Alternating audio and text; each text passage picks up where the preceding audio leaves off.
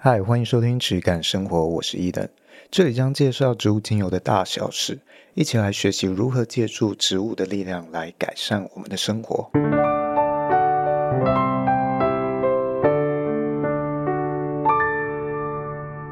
欢迎收听今天的质感生活，我是伊登。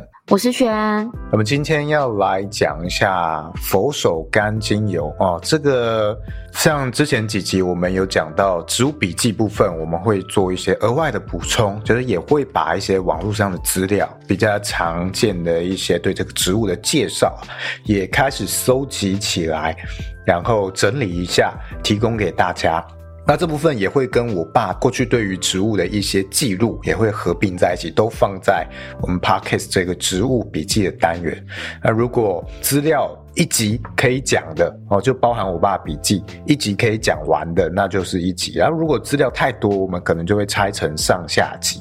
那这部分我们就会讲佛手柑。之前已经其实已经讲过这个佛手柑了，在我们植物笔记有一篇是讲意大利的三果啊，讲了佛手柑、柠檬跟甜橙。嗯，那一集其实就讲了蛮多，然后也有我爸的笔记。这一集就把它当成是那一集之后对于佛手柑的补充啊，多了一些介绍啊，还有故事啊，我们会。呃，这个单元比较特别，是会把这个植物的一些背景故事，还有它的一些历史，我们尽量也会整理进来。因为我们认为，你对于一个植物的了解啊，不能只从这些别人介绍的疗效或研究成分之类去了解，偏差会很大。如果我们从能从历史，你可以把它当成是一种统计学，就是诶，别人怎么用，有这样用的历史，你在多个方面去。多重的组合起来去推敲推论的话，其实你在用油的精准性上也会高一些。嗯，同时你对这个植物的特性了解也会多一些，所以这就是我们这个单元比较特别的地方。那首先我先来简介一下佛手柑这个精油好了。好。佛手柑别名有人称它为香柠檬香柑，是一种主要产于意大利南部的柑橘类精油。那它的果皮啊很厚实，果肉很少，它没有太多这一种用在果汁啊或果肉之类加工食品的价值。它主要就是用来提炼精油，提供给香水产业去做使用，是香水配方中非常常出现的一种呃原料。那在芳疗用途比较多，用在清洁啊、皮肤的保养上之类，或者是熏香上面。这个佛手柑呢，与亚洲地区称作佛手的这种植物没有关系，它是不同种类的果实。嗯，那佛手柑的生长环境呢，它是一种直立多分枝的一种常绿乔木，最高可以长到十二米高，树干直径最多可以达到二十五厘米。那在栽培中，树木都会被修剪到高达四至五米的呃高度，然后树冠直径约为五米这种树。那我们在这种种植上啊，其实很常呃会把植物啊都修剪矮化，不然如果它长得太高的话，其实你会不好收成。嗯，哦，很多植物都这样，像是依兰，依兰也可以长到它的树可以长到好几层楼高。那个就会非常难去收取，我们就要把它矮化，不断去修剪它，在一个人仍然可以很好采收的范围。那像佛手柑哦，很多柑橘类其实都有这样。那在地中海地区呢，它这个佛手柑啊，很常也会作为调味剂，就是像是做一些糖果啊之类的东西。它主要生长于热带气候或者是亚热带气候，像是地中海。以及有夏季降雨的亚热带，像是佛罗里达、巴西这些地区，它都可以长蛮好。但是它主要就是长在这个意大利的南部为主。嗯，好，这地区种植的最多啊，尤其是意大利这个呃东半部的半岛，因为西西里半岛它也是属于呃西西里岛，它也是属于南部，但是那边就比较没有在种这个东西，大概是这样。那前面讲到佛手柑，它别名有叫香柠檬哦，或者香柑这个名称我也看网络上有蛮多的讨论，有人说，哎，香柠檬或者是香柑是别种的精油。我很常看到有在讲佛手柑的时候，就会有人在讨论它的这个。对，名称或者品种是大家好像觉得很混乱，或者是觉得哎、欸，香柠檬一定是什么品种，或佛手柑一定是什么品种？其实呢，如果这个东西推敲到它最早哦，我其实不太确定佛手佛手柑这个名称是不是我爸翻译的。那现在也没有办法跟他对证嘛，我除非我去 宝龟吗？宝龟还是把这是不是你翻译的？哦，没有办法吧？没有，我自己去找他以前在翻译精油时候常常参考的书籍啊。其实讲到了这一支精油，他参考的那些书籍，就是民国大概七十七十几年代的那些香料书籍啊，嗯，都没有提到佛手柑这个名称哦。其实这个英文名称，他们那时候主要翻译都是香柠檬或香柑哦。所以你讲这个东西叫香柠檬或者香柑精油，其实也是对的哦。在这个三十几年前或者更早，香料的产业其实主要是用这两个名字去翻译这或称呼这个东西。嗯，那至于等到变成精油市场这个领域，为什么它翻译会变成佛手柑？这个就比较没有办法去考究到了。那只是说，我们常讲中文俗名这个东西没有太多可以考究的，或者要去证明的一个价值。大家就是习惯叫什么就叫什么就好哈。那如果没有办法确认，你就再拿这个英文俗名或者是学名啊，反复对证一下。像是我们在跟国外订精油的时候，也很常这样。哦，我如果讲一个俗名，对方不了解，他会跟你确认说：“哎，请问这个你称呼的这个学名是什么？”我们我们会彼此再对照确认一遍。那这个佛手柑啊，它就跟有一些另外一种佛手长得很像爪子的那种果实啊，就没有什么关系。不要把这两种搞混在一起。其实台湾蛮多人会搞混，因为台湾在某一些山里面的一些，比如说商店街啊，或山产店啊，里面其实蛮多地方都会卖佛手的，或佛手果，就是爪子，或者是佛佛掌形状，就是你想象是一个人的手的形状的果实。但我们讲的佛手柑都不是那个。然后有一点也可以补充给大家知道的是，为什么会有这么多？我自己的推敲啦，是为什么会有这么多？学呃俗名，原因是因为像柑橘类、柑橘，然后柠檬这一类的东西，它很多东西的最原生种，跟它现在你看到市面上我们在买得到的这些果实，其实它的。配种或它的杂交程度非常高，所以它很多东西是什么东西乘于什么东西，或什么东西嫁接什么东西才产生出来的一种品种，新的品种，所以它的命名真的是就是有点困难。我就是太多，它又不能叫它原本的名字，所以它要去想新的名字。所以我自己在想说，会不会是因为这个原因，所以让很多人可能各个地区叫的方法都不太一样，这样子。而且我觉得会翻译者可能会想要让它有特色一点，无论是更好去行销，嗯，或者是包装它，或者是。我可能当初进来就是想要跟柠檬产生一点区别，它就不是对那个大家常见的那种。那我为了要区别，所以做出一个非常特立独行的名字。那很多精油的翻译名称其实是有这样的一个背景因素而产生的。嗯嗯嗯，那就不太需要推敲了啦。那我们就习惯用什么就用什么名称吧。嗯，那我们就进到这个佛手柑的故事好了。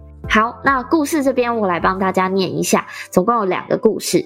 第一个故事呢，就是传说中佛手柑的种植跟流行，其实应该要归功于当时开启大航海时代的哥伦布。就是大家历史课本上面都会看到那一位，那因为他的就是他总共有四次航行，他不只发现了其他洲的土地外，他更替这些文化啊、贸易啊或物种生态间，他让，因为他每一次的航行，他可能都会带一些东西出去，然后带一些东西回来，所以让这些东西很频繁的交流。然后呢，佛手柑其实传说也是从这个时期。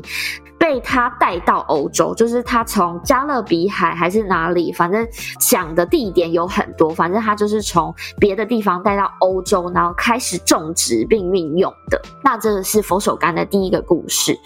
第二个故事呢，是我们来讲佛手柑的俗名，英文俗名，然后它叫 Bergamot。然后它有很多种传说，那最常见的其实有两种传说。第一种是说，哥伦布在把这棵树从西班牙的西南方的加那利群岛，然后把佛手柑带到西班牙，然后再从十五世纪左右，就是在从西班牙再传传传传传传，然后一路传到了意大利北方的一个城市叫贝加莫 （Bergamo）。那这里传说中是佛手柑精油第一次被蒸馏出来的地方，然后蒸馏出来之后，大家觉得，诶，这个精油很香，然后很好用，或者是很喜欢，然后所以让这棵树变得很受欢迎。所以人们怎么叫这个植物呢？他们就是以这个种植的，呃，让它闻名的这个城市来命名。那它他们其实之间少一个字而已，就是少最后结尾的 t。那这个是，呃，就是俗名的第一种。传说，第二种传说呢，其实也有有点好笑。就第二种传说完全在推翻第一种传说的说法，就是佛手柑它叫 Bergamot，然后可是意大利的贝加莫城市叫 Bergamo，它就只差了一个 t 结尾的 t。然后有一些人啊，应该说有些人也认为说，其实他们两个没有关系，因为他们去探究这个字的词词源，就是佛手柑的词源，它有可能。呃，因为这个词源我不会念，它的土耳其意思有可能是王子的梨，就是这个词源来自王子的梨。因为佛手柑的形状跟颜色，其实它跟那种英国梨长得蛮像的，但是是绿色的，所以那时候的人觉得它的形状跟梨类似，所以命名成王子的梨。那其实从这两个呃说法上来或故事上来说，其实都有人相信，但是你也可以看得出来，其实俗名的不可考究性在哪里。所以我们其实很建议说，你去看俗名的来源，或者是你看到诶，他这样两种说法互相在打架，其实可以看得出来说，我们不应该把俗名来当成。历史来看，应该是要来把它当成故事来看，就是诶哦，有这两种故事的传说就好了。嗯，对，没错。那其实啊，像你看这个英文的俗名啊，连它的俗名的命名来源其实都很难去考究，很难去说什么东西是正确的，更何况是我们一个东西翻译到台湾，你要说，很多人其实会讲说这个东西正这个。呃，正确的译名啊，应该要证明成香柠檬或香柑。那如果你真的考究回去，可能就是那些早期民国的香料著作啊，去这样子翻译。但是他们为什么会这样翻译？他们是什么样的考究下去翻译这样的名称？诶，其实可能也没有太特别的一个原因。可能有一个教授这样子翻了，一个学者这样子翻了，而那其他学者也去引述的时候就这样翻了。那有一些翻译翻的比较考究啊，去参考它的学名的一些呃形容的方式或意义。那也有一些可能更简便，那也许这个东西他觉得它是柠檬香近的品种，然后它又很香，很常用在一些香水产业，它就变成香柠檬。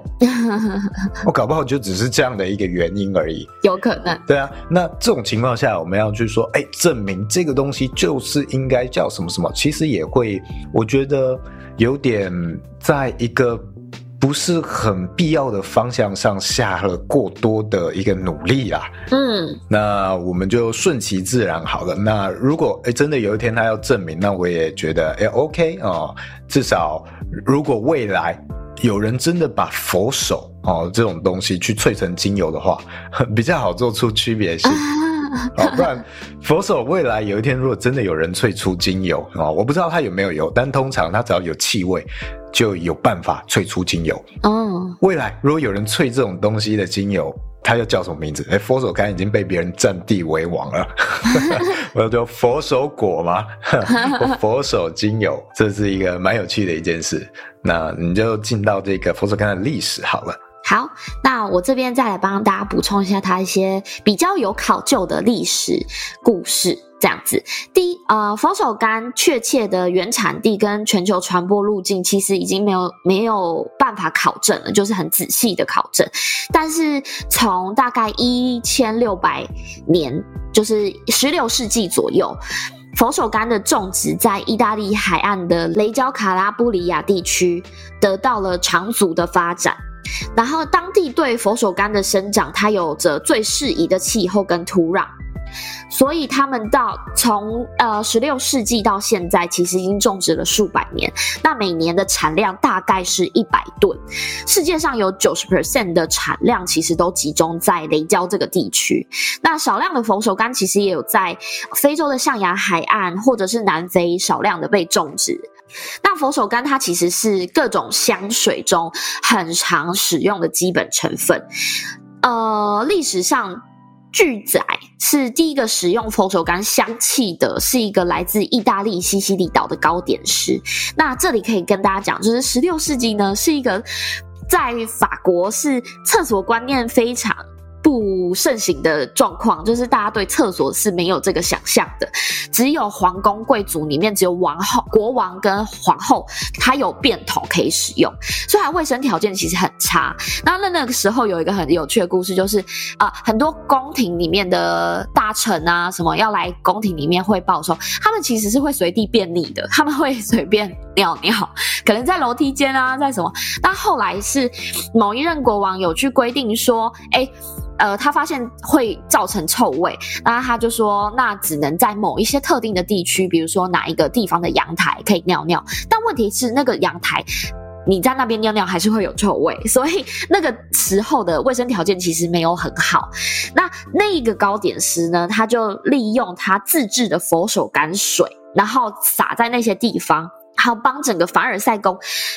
多了一些香气，然后闻起来不那么臭，所以因为这个香气让他赢得了太阳王路易十四的欢心，他觉得哦，这个人很有才能，他把我的宫殿变得很香，所以就让他就授权他在法国巴黎可以经营一个糕点店，甚至帮他开在了很好的很好的地区，然后让他这个糕点店以那个糕点师的名字命名。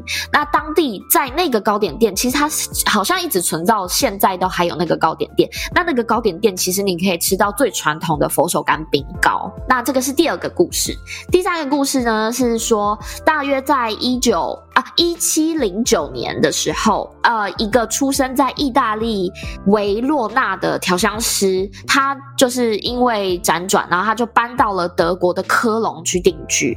然后那时候呢，他在那边呃使用了佛手柑，他去创造了一款。他使用佛手柑去创造了一款香水，然后他因为他在那边，其实当时的状况是德国要颁给其他国外的人，你获得公民的资格其实非常非常难，所以他为了感激德国。给他了公民的资格，所以他在那边用佛手柑做了一款香水，然后他又把这款香水以新家乡，就是德国科隆的灵感来命名为科隆香水，也就是我们现在所说的古龙水。所以到了现在，其实呃可以看得出来，佛手柑在香气的历史上面，它其实创造了蛮多的传奇，蛮多的历史。然后你看，很多男生到现在也都是。持续的有在使用古龙水这样子。哦，这边补充一下，刚刚讲这个呃卫生还有厕所的观念，马桶这个概念啊，冲水马桶这个概念大概是在一五九零年代才被发明的，然后这是一个英国人 John Harrington 他发明的。嗯，那那时候还没有普及，直到后面可能到了一。七七零年代才开始逐渐普及，所以在那之前，大家可能都是比较偏向类似粪坑之类的这种感觉，嗯，啊，有有类似这样的一个形式，所以你就知道啊，为什么香气在欧洲中世纪会那么那么的普及，就是因为呃，你要去凸显你的高贵，然后你又要去盖掉一些气味。对，我在查资料的时候，我查到说，哎。就是会随便尿尿这件事情，其实蛮超出我的想象范围的。我说啊，明明你明明在凡尔赛宫，可是你却可以随便尿尿，这件事情有点太不符合我们现在常人可以理解的逻辑了。难怪他可以获得就是路易十四的喜爱。我们这边也可以去推敲一下，哎。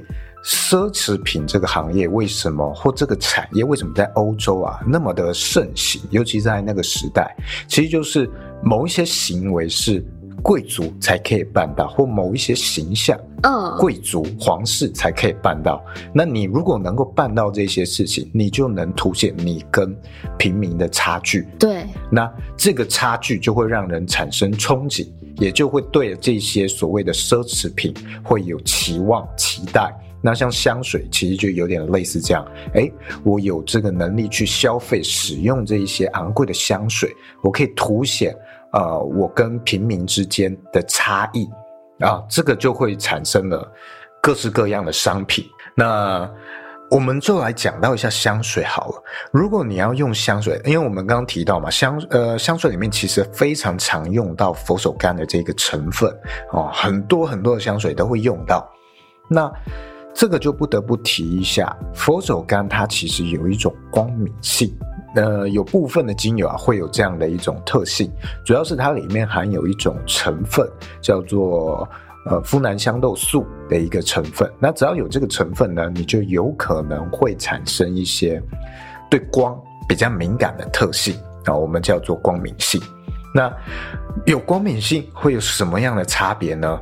啊，就是如果它呃，你用比较浓的浓度啊，去接触到皮肤哦，无论你是直接涂，还是你把它啊调在了一些乳液啊、香水里面这些，然后浓度很高，那晒到太阳，它可能会有一种光毒性的反应，就是可能会产生比较严重的晒伤，或者你很容易就会晒伤。哦，会有这样的一个状况，那这个还是比较轻微的。如果比较严重，它会会有一种叫做光照性皮肤炎，或者又称光变态的反应。那这个反应呢，就是，哎，你擦拭了呃有佛手柑成分浓度比较高的地方啊，这个地方照射到太阳的强光紫外线之后，会产生过敏反应，就像是你一般吃到东西或抹到东西，你过敏产生的那样反应会发生啊红肿啊，甚至起疹子、很痒之类的，哦，会有这样的一个危险性。那其实不是所有的柑橘类都有。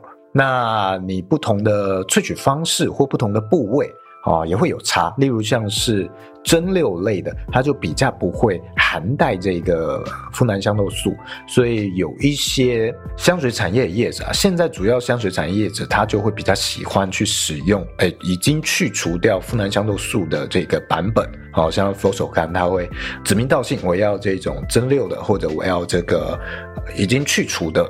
那芳疗也会有这样，有人会觉得啊，既然这个呃含有的版本啊，或直接压榨萃取出来的版本啊，使用限制比较多，或者我在我要做生意，就是很常用高浓度的东西去涂抹的话，我会有点担心受到争议啊。这种时候，他们可能就会去选择这样的一个版本。但我自己选择目前都是选择没有去去除掉的版本。啊，因为我更喜欢更完整的成分。嗯，那我会觉得说，既然它这个植物本身带有这样的一个特性，那我们就去顺应着它的特性啊，去尽量减少啊在日间使用的浓度啊，或者是啊你尽量在夜间才去使用它。我认为有时候这一些成分，它不见得你要把它当成一种毒，而是你要怎么样去。应用它啊，它可能也会有它好的地方，只是要怎么样去应用它，比较偏向一个双面刃啊，所以我们要顺应它的特性，这个是我的一个立场。那刚刚讲到，不是所有的柑橘类都都有，主要会有这个成分，或主要会有光敏性的，大部分集中在柑橘类，其他精油比较少见，好像是如果像是白芷类哦，白芷类也有可能会有哦。那其他大部分都在这个柑橘类，像是柚子类的东西啦，或者是橘子啊、柳丁类的东西。嗯，那像是甜橙，它就比较没有哦。然后还有少部分的这个橘类啊、哦，也比较没有。你要还是要看品种，所以这个东西要去稍微留意一下，注意一下。那再来呢，不同的部位也会产生差异。就是我们今天讲的这个呋喃香豆素。主要存在其实是在果皮里面哦哦。如果我们今天是去萃取一个苦橙，苦橙皮，哎，那它就可能会有这个成分。但如果你取的是苦橙叶，哦，那就不会有这个成分。所以很多人会去搞混，说苦橙叶，他以为是这个橘子，这个呃橙皮，或者是讲了这个苦橙，他以为是叶子。好，我们还是要看一下这个名称，它到底是在描述这个植物的哪一个部位？但它的成分其实就会差蛮多的，要注意的事项也会差蛮多的。那像刚刚讲到这个“橘”啊，“橘”这个字怎么写？它不是我们常写的这个橘子的“橘”。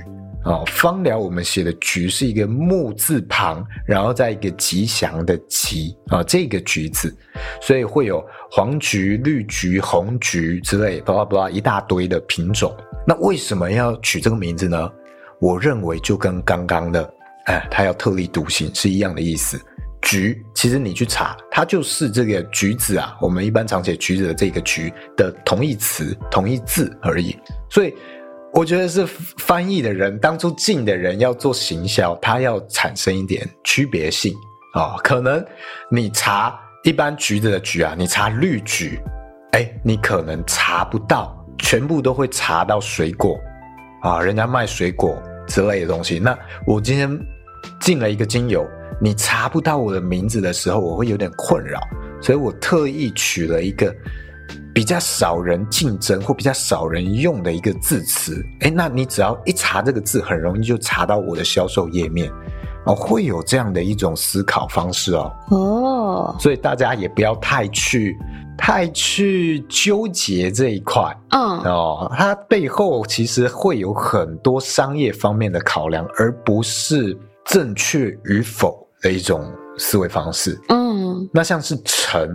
为什么？呃，我们会讲它叫甜橙、苦橙之类，其实它就是一个呃类似柳丁的东西。嗯，哦，他们的家族体系里面，那柳丁又叫什么？叫柳橙。为什么柳橙会我们习惯叫柳丁？啊，其实是早年呐、啊，这个柳橙这个品种被传到台湾的时候，这个橙这个字啊，有些人不会念。他以为他念灯。哦，有边读边，也有边读边，他右边就是一个灯嘛，他以为他是念灯，然后台语发音他就变那个灯字啊，发音很像丁，所以哦，久而久之他就变成了柳丁哦，是这样子哦，对对对，所以柳丁啊这个字，你真的要讲，它跟佛手柑有一样的问题，它有一点。误译哦，有点错误，所以你如果哪一天要做这个柳丁证明化，你就说不可以再用柳丁，都要念柳橙，他会有这样的一个意思。但是你你要做这件事情，其实有点无聊嘛。对。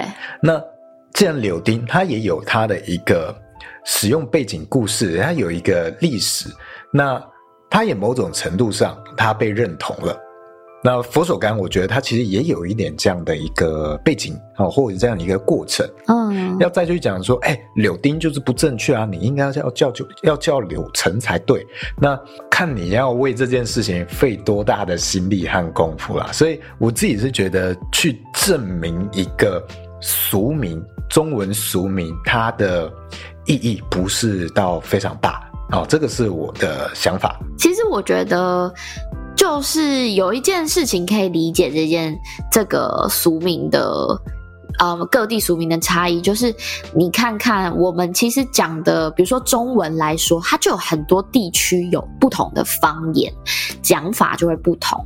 那你不可能去统一，要让大家都一定要很字正腔圆的去讲每一个东西，或每一个就是你讲出来的所有的。词句这样子。所以如果你要大家都去讲的话，那这样子全世界都要讲同一种语言，说同一种话，那其实这样的多样性或者是它的丰富性，其实就少很多了。所以我觉得这件事情不用做到那么极端，就是如果你真的要对照或对症的话，那我们其实就看学名会是最准确的。对啊，所以很多像你刚刚讲的有地区性，一个是我刚刚讲的，它有背后的商业考量之类的的影响，这是一点。那再来地区性的差异也很多，像是卤肉饭。哎，南部人想的卤肉饭跟北部人想的就不一样。像我是北部人，我想象的卤肉饭就是很多细碎的小肉。哎，嗯，胡须章就是我想象中的卤肉饭。嗯嗯嗯嗯，那个南部人一定不认同。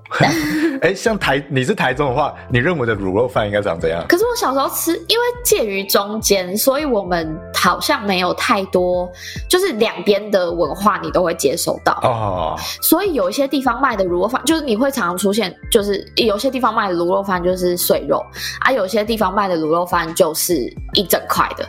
但是我比较常，就是以我自己个体经验来说，我比较常吃到的就是碎肉版本的卤肉饭。看来北部的文化传散力比较强一点。南部人可能就会觉得那个东西是肉燥饭。对，那对对，对我自己来说，肉燥饭啊，肉燥饭，我就会想象的是那个。泡面的那个统一米粉里面那个肉燥去铺在饭上，那个可能就是我想象中的肉燥饭。其实我小时候会觉得卤肉饭是带有肥肉的，肉肉燥饭是只有瘦肉的。我小时候的想法是这个样子。所以这个这些俗名啊，真的是你要看他讲述的背景是怎么样，所以。都有可能有正确，或都有可能有一点错误，还是要看一下它的背景。你要去统一整一个地区或整个芳疗界用一个名称去称呼这个植物，我觉得有点困难。因为你今天讲的这个植物啊，即使它是二名法学名，它是同一个同一个学名。哎，它也会有不同的变种啊，哦，不同的其他种类或者不同国家种植，那这样的情况其实它都有可能会产生差异。那你因为这样细微的差异，给它一个新的名词或者名称，我认为都是合情合理的一件事情。这个是大家未来如果还有要对俗名这部分想要去考究的话，可以去参考一下这样的一个背景啊。这个思维方式可以打开一点你的思路。嗯，那我们就进到这个效用部分的介绍好了。效用部分我们也简单搜集了一些，呃，网络上啊、呃、或者这个领域比较常见啊、呃，对于佛手柑的提倡的效用。好，那我这边总的来说跟大家讲，总共有六点。那我们等下会一一讲。第一点呢是情绪影响的方面，第二点是皮肤改善的方面，第三点是呼吸调理的方面，第四点是头发健康的方面，第五点是降低胆固醇方面，第六点是减轻疼痛和炎症的方面。那第一点情绪影响呢，其实我们有查到，呃，蛮多人，应该也不说蛮多，有部分的研究指出，那。他们会去做相关的，比如说去，就是去找呃受试者来测试，比如说像佛手柑精油啊，对于情绪性的影响这样子的研究。那总共有，我们有查到两个小研究是，它其实都是小型的研究。所谓小型研究，就是它的受试者其实有效受试者其实蛮少的，可能是低于一百以下的。所以第一个呢，它是二零一七年有一项小型研究，它是有五十名的有效受试者，那它是测试十五分钟内去接触佛手柑精油的，去接就是有实验组跟对照组嘛。小时候我们上上课一定会有实验组跟对照组，那就是有一部分的人呢，他是有接触佛手柑精油的，那另外一部分就是没有接触佛手柑精油的。那其实他的研究是有提。提出说，他有提高了他们去参与的积极情绪，这样子，呃，所以这个研究他说他提供了吸入佛手柑精油对心理健康的有效性跟安全性的初步证据，那也去表明说佛手柑精油这个芳香疗法可以成为改善个人心理健康跟幸福感的有效辅助治疗。这个是第一个小型研究。第二个小型研究是在二零一五年，日本有一个针对四十一名有效受试者的研究，它同样也是十五分钟内去接触佛手柑精油，然后它的结论是指出说。吸入佛手柑精油可以减少疲劳与焦虑感，这样子。哦，这里我补充一下好了，我们在做研究的时候啊，要超过三十个样本数才算是有最小最小的参考价值。嗯，所以你看，今天这些精油相关的研究或报告，即使是有这些论文这类的东西，其实都是在一个非常小规模、小范围的报告。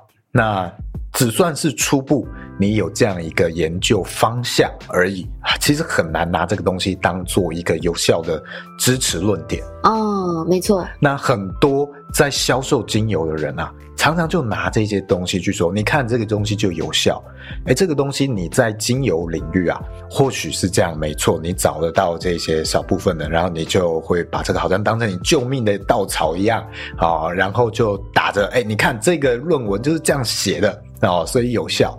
但如果你今天放到了其他领域，诶，你同样一个一件事情，它可能有几十几百份。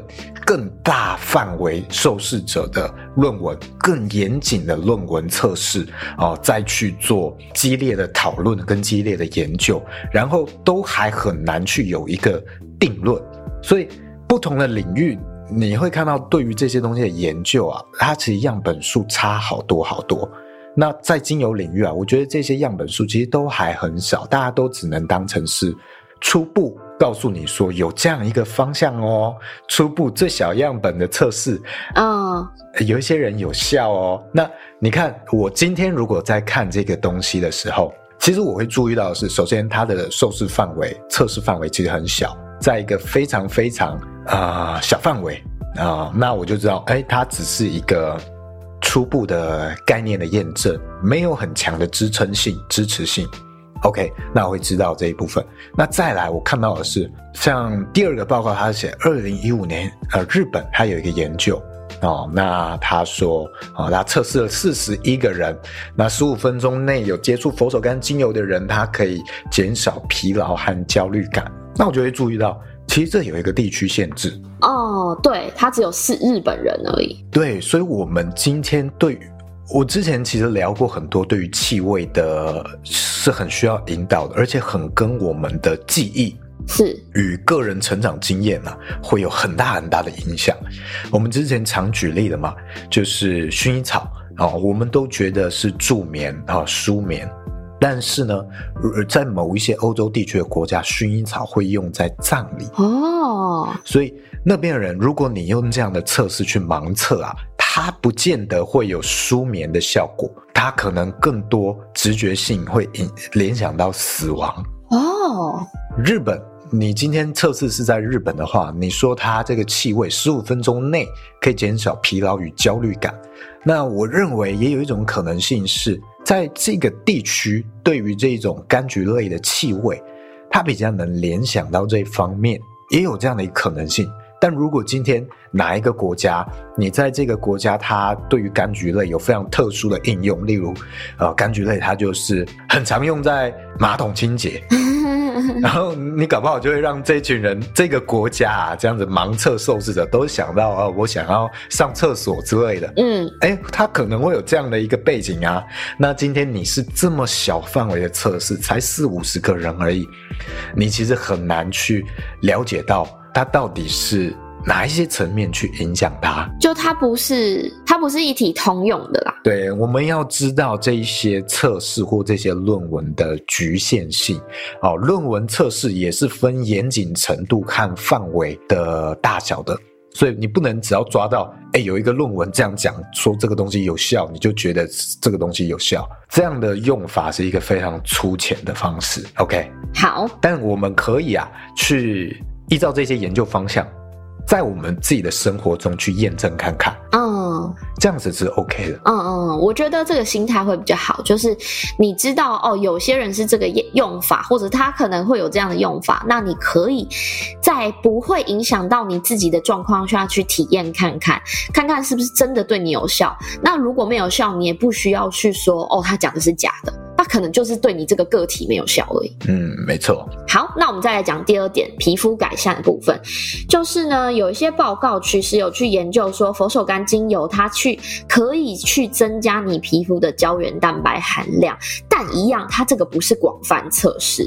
然后，可是如果你在保养的程序之中，你去加入一些佛手柑精油是不错的选择，因为它的成分中可能有具有抗菌或抗炎等特性，所以它去可以。可以去针对，比如说你青春痘长出来啊，然后红肿的青春痘，可以去做消炎的动作，或者是囊肿的局部治疗。那它也比较有助于你伤口比较快速的去愈合。不过这个是我自己会觉得说，你的皮肤如果很敏感，或者是有特殊的状况上，建议你还是把这个东西拿去问医师或药师之后，你再判断你自己要不要做使用。其实我觉得最后这一句是一个很有趣的事，一件事情，就是我们在讲精油或介绍精油的时候，或者是我们的产品有用到精精油的时候，一定都会加一句：“哎，你有这个状况发生，请你去问医师或药师。”对。但你其实想想看，医师和药师他有学过精油吗？没有。即使他的学校里面。可能有这样一堂选修之类的，那他对这些东西的了解其实也非常少哦。到底能不能有效的为你做把关，或者是有效的为你去给予建议啊？我觉得是其实比较困难啦。其实我们会这样子讲，是或者芳疗师会这样子讲，我觉得是有一点推脱责任哦。但是也无可奈何，因为对这本来就比较。超出了方疗师的职责范围。对对对。那医师、药师又其实对这方面也没有真的到那么的了解，因为其实领域不同，他只是刚好都用在了肌肤上。我觉得比较好一点的医师或药师，应该是会，应该是都会建议你不要再用了。对，我觉得会有这样子的写法，或会有这样的状况，可能很大一部分是来自于人们可能会太单一相信。就我们一直在提倡你不要单一相信，那他怕你去过度相信说，哦，这个一定可以怎么样，这个一定可以怎么样。但是他们可能会开出，就是他们会开出一个保护自己的但书，是说，呃，我们是这样建议你可以这样用，但是你还是要考量你身体的特性，或者你适不适合。那最好的话，你还是去咨询专业。可能就是因为太多人就是盲目的相信，或太多人是都不考量自己自体的状况，然后就觉得哦，它可以美白，那我就要来用。但是你身体其实根本不能用这个东西，所以才会有这样子的但书。对，如果真的有医师或药师，他能够给予这方面的建议，我相信他可能对于芳疗或者精油本身也要非常非常的深入，有非常多的研究，他比较能够拿捏。嗯，那如果不是的情况下，他其实也很难帮你评估。那我自己再给予一下大家一个建议，呃，或者是一个概念，因为我自己做上游精油的批发嘛，其实很常会接触遇到一些化妆品、保养品业者。那我们今天看到这么多品牌、这么多商品在推里面有精油的成分，我们去调换一下立场去想好了，诶，他们到底是如何去决定要用这些成分的？其实，我认为这个过程不是很严谨的哦，很长其实会是这些品牌，或者甚至不是这个品牌的经营者，而是他的产品开发的部门。啊，产品开发部门里面，那他去来询问说，他想要加一些精油，有没有什么东西是我要皮肤，我要针对什么状况，粉刺啊之类，我要去改善，哎，有没有什么精油可以用？啊，他可能这样询问，或者是他在网络上查了一些资料，说，哎，呃，你要针对这个状况的话，什么什么的精油可以，呃，会有效。他甚至可能没有查到我们今天有一些小论文、小样本数的测验的支持、支持、支撑，甚至可能都没有到这个程度，他就会拿这个成分来做成产品咯。哦，而且当你要做化妆品或保养品的时候，其实它的考量不单单只是这个东西的效用哦，甚至在效用层层面啊，它考量的其实还比较少。更多层面其实是气味，这个东西最后表现出来的气味是不是一个好闻的商品哦？这个对于你一个商品要长久贩售来说，其实他可能更在乎这件事情。那今天，呃，这个佛手柑精油到底可不可以增加皮肤的胶原蛋白含量？然后，哦，我觉得这个这件事情其实哇。也很危险嘞！哇，我觉得，呃，实在是很难讲。哦，至少我自己没有那么长大面积的去涂抹添加了佛手柑的可能乳液之类的。哦，那我很难去评估这件事情。而且，我认为胶原蛋白你要增加，并不是一件很容易的事情。但是，我们再想一下，今天已经那么多的产品说。他吃胶原蛋白可以帮你长胶原蛋白了，那这件事事情本身其实争议就超大。嗯，很多的医生或营养师其实会告诉你这件事情就是没有用的事情。你把胶原蛋白吃下去，它就是跟你吃蛋白粉一样的概念，就是吃蛋白而已。嗯，那。即使只是这样一个程度的事情，它都能够变成一个非常大规模的商品产业。你看，还是非常多的产品在叫你吃胶原蛋白嘛，然后也卖得非常好，就是因为我们很难去验证这个东西没效。我们不见得这些商品啊，做商品的人或做品牌的人，他不见得要去证明这个东西有效。只要你没有办法证明它无效，它其实就可以变成一个。畅销商品。哦，啊，其实是这样一个概念，所以我们多留心，多留意一下。嗯，那我们就进到第三个疗效的部分，呃，第三个是呼吸调理部分，呃，第三个有指出说，方樟醇是一种在佛手柑之中有发现的化合物，那它有，它可能有助于去破坏某一些导致食源性记忆病的细菌。那在二零一六年有一项研究有说到说它的呃佛手柑可以去阻止一些常见食物中毒的细菌样本，然后它是有某方面是有作用的。但是因为一样，这就是一样，我们上面上述提到的所有的问题，就是它是一个小样本的研究，或者是它是一个不是广泛性的研究。那这个研究并不能去代表说它一定可以可以帮你去破坏这些细菌，或者是让你不会食物中毒。但是在比如说你焦虑、恶心的状况下，你去吸入一些佛手柑，我觉得这个是你可以去尝试做的方式。对，哦，OK，那。其实啊，我们广泛来讲，这些香草每一种其实都有杀菌或消炎的效果，只是强弱而已。那柑橘类其实杀菌的效果都还不错，所以才会那么常被用在清洁方面嘛。但是它到底是杀哪些细菌、哪些病毒，这个就比较难去锁定，需要更多更多的。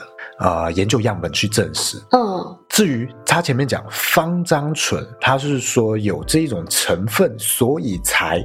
呃，能够破坏这些细菌，我我觉得大家要再重新审视一下。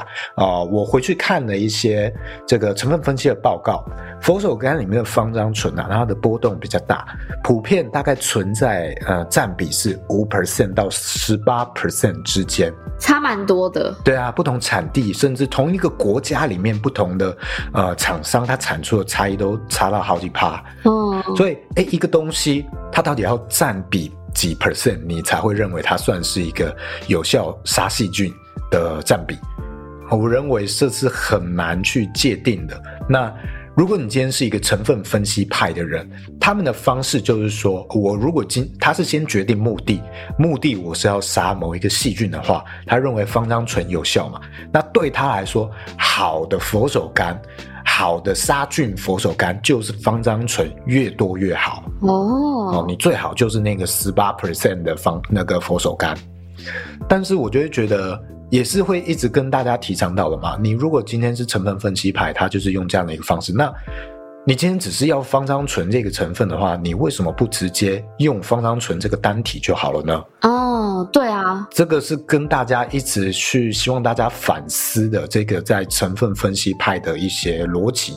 那我们今天用的是完整的一个精油成分，植物成分有非常多的化合物，我们要要还要去推敲到底，哎 A 加 B 的成分，A 加 B 加 C 的成分，它到底会不会有是某种协同成分，还是一个呃互相抵消的成分，最后产生了这样的效用，或者甚至它到底柑橘类很会杀菌。是不是因为芳樟醇？是不是你先发现了柑橘类很会杀菌，然后你才抓到一个成分说，哎，这个成分也会杀菌？会不会是这个成分让它杀菌？其实很多的情况下，我觉得成分分析派会有点倒果为因，哦，先发现了这个植物的效用，然后才查了某一个成分，这个成分也有效，你就把它连接在一起。但是实际状况可能并不是这样子，啊，这个是给对于成分分析派你想要深入的一个思考的方向啊。好，那我们再进到第四个疗效呢，它是关于头发健康的部分，就是二零一九年有一篇 review 指出说，呃，佛手柑精油它在动物研究中促进头发生长。虽然你的头发跟老鼠的头发可能不太一样，可是它就是实验在头呃动物身上，所以可以试试一试。然后其实呃也也有指出说，佛手柑精油的抗炎就是抗发炎和它伤口愈合的愈合的特性，可能也有助于去缓解你。发痒的头皮呀、或发炎的头皮，对。但是像这种用法啊，我们自己就非常不建议说你直接把佛手柑精油涂在你的头皮上面，这是非常非常浓度非常高，也非常危险的一件事情。对。那这个部分的话，会建议你是去使用，比如说一些呃其他的基础油，然后去混入一两滴，然后。但是大部分还是以基础油作为基底，然后去做涂抹或者是去做使用。那它也可以可能可以去做呃，比如说不只是针对头皮，对头发的毛躁或者是一些卷发，可能也会有一些呃滑顺的帮助这样子。哦，那像是在头发生长这一块啊，也很常会有人要找我配这方面的油哦。哦，首先，呃，我我我先讲一下我自己做批发生涯，我是不帮人配油的，但是我可能，嗯，呃，你想要配油，我可以给一些建议。哦，我不做这种代工，代工很累。那在头发生长这一块，其实有好好多的面向哦，不是说你今天搜寻头发生长，然后，哎，它跳出什么油你就用什么油。其实它分成很多层面，哎，是不是你今天头皮在发炎？哦，你有状况，那这种状况其实你是要用消炎类的精油。啊，再来，你是不是头皮太多废弃物没有清洁，堵塞堵住了你这个毛囊，才让它没有办法生长？哎，那这种状况其实你要用深度清洁的一些精油，例如像是这个迷迭香就还不错。那像是。柑橘类的可能也可以做到深度清洁的这一种方式哦。那我觉得佛手柑在这一方面讲的，它可能是有既有这个消炎消炎类，它可能也有一些深度清洁类。那我自己个人因为没有这一方面的困扰，所以我比较难帮大家去尝试。那只能说，如果有这方面困扰的人，或周边有这方面困扰的人，你可以下次去。尝试看看哦，我觉得有两种方向，一种是你把它调成这个基础油嘛，调成这个头皮保养油哦，用非常微量的成分，因为头皮比较敏感啊，我觉得你用零点五 percent 的浓度精油浓度就 OK 了，好，就是一百 CC 的保养油里面，呃，无论是摩洛哥坚果油还是橄榄油之类的，啊，只有零点五。CC 的精油，好，零点五帕的浓度，你用这个浓度就好了。还有另外一种用法，就是你不要用保养油的话，你可以加在你自己的这个洗发精里面啊。那一大瓶里面你可能加个几滴就可以了，然后给它搅拌均匀。你在洗头的时候，它就自然可以去啊、呃、去影响到你。但是这个有一个缺点啦，几乎所有的市售洗发精都是用塑胶瓶，是，那它比较。没有那么适合长期接触到精油成分。嗯，啊，如果可以的话，你有这个玻璃瓶，可以把它倒到玻璃瓶里面再去做这件事情，会比较好一点点。好，OK，那。呃，后面两点我简单帮大家带一下哈。后面两点，一个是降低胆固醇啊、有一个研究发现说，哦，里面呃有一个类黄酮成分啊、哦，它可以去降低哦我们体内脂质的水平，但是研究人员并不确定原因。那也有人发现说，有一个动物研究发现佛手柑对于肝脏可能有一个抗炎的作用。哦，但是这个也需要更多人的研究才能确定，所以这个东西啊非常不确定，非常非常的初步。对，而且我觉得它很有可能是佛手柑这个植植啊，就是佛手柑这个果实，并不是佛手柑精油，嗯，去做到这件事情。呃，这个就不是很确定，因为佛手柑果实本身没有什么。东西可以给你用，它就是好大的一块皮，整颗都是皮，它有点像是果肉超小的文旦。哦，然后文旦的皮已经够厚了，它又在更厚的那种感觉啊，所以这个东西哎，也都是我们在做研究资料的时候有找到这一方面的啊、呃、研究的迹象。但是这些东西都当成你去测试的一个方向就好了。好，OK。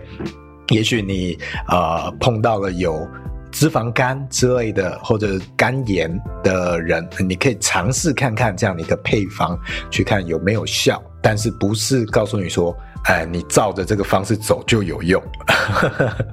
再来减。轻疼痛和炎症啊、这个研究是说，因为佛手柑里面发现了呃芳樟醇和香芹酚这两个化合物，他说似乎有助于减轻疼痛和炎症。好、在二零一七年，一个研究人员发现说，这两种化合物在吸入并直接提涂抹在这个皮肤上的时候，都有抗炎、缓解疼痛的作用。然后，二零一九年也有一项的研究去。呼应到这件事情，那研究人员注明说，还不知道这个精油可能存在的毒性，潜在的毒性，所以持续关注这件事情。那我自己再去做了一下对照，因为大家都知道嘛，我并不是一个成分分析派的。虽然我过往在学这个芳疗体系的时候啊、有去背，但是我没有在用，而且我也没有提倡。所以你要我去背哪一些植物有多少成分含量，嗯啊、呃，哪一个成分有几趴，这些我大部分是记不起来。所以帮大家去搜寻了一下，因为香芹酚这个东西，我是印象中。比较少提及在佛手柑上面，所以我去搜寻了一下，但是我查不太到佛手柑里面有这一项成分的含量在占比的分析啊，我目前是没有查到，不代表不可能存在或没有，但是我目前查到资料就是，哎，好像查不太到佛手柑有这样一个成分。那有少部分的柑橘是有可能的，像我有查到有部分的这个苦橙叶啊，有这个中国的苦橙叶和意大利的苦橙叶，那也有日本的柚子啊，有非常少量的数据有显示它有微量含有这个成分哦，都不到零点一 percent，嗯，非常非常低，所以我就觉得说，哎，如果今天你是佛手柑哦，即使你真的有。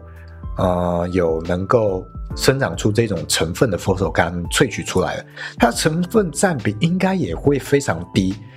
这么低的程度，你有办法去这样提倡它的效用吗？我是非常存疑的啦。嗯，哦，那如果你真的是因为呃这个香芹酚这个成分啊，呃，然后你要去用。呃，这个成分的效用的话，你我是建议你可以去找好像是百里香类的植物或者是奥尔冈类的植物哦，它的成分占比会高非常多，可能至少都有个四五十 percent 以上。那我觉得你这样子去研究，不是比这个佛手柑会更有意义吗？对，所以这个也是给大家反思一下，就是今天品牌或者是老师啊，在分享这些成分的时候，或者这些成分的效用的时候。这些成分到底占比多少？哦，我觉得这个是值得深思的一件事情啦。嗯，好，那今天主要就是这样的一个分享哦。其实，哇，光是这些资料就可以讲好多哦。对，然后像是疗效哦，其实也比较不是在。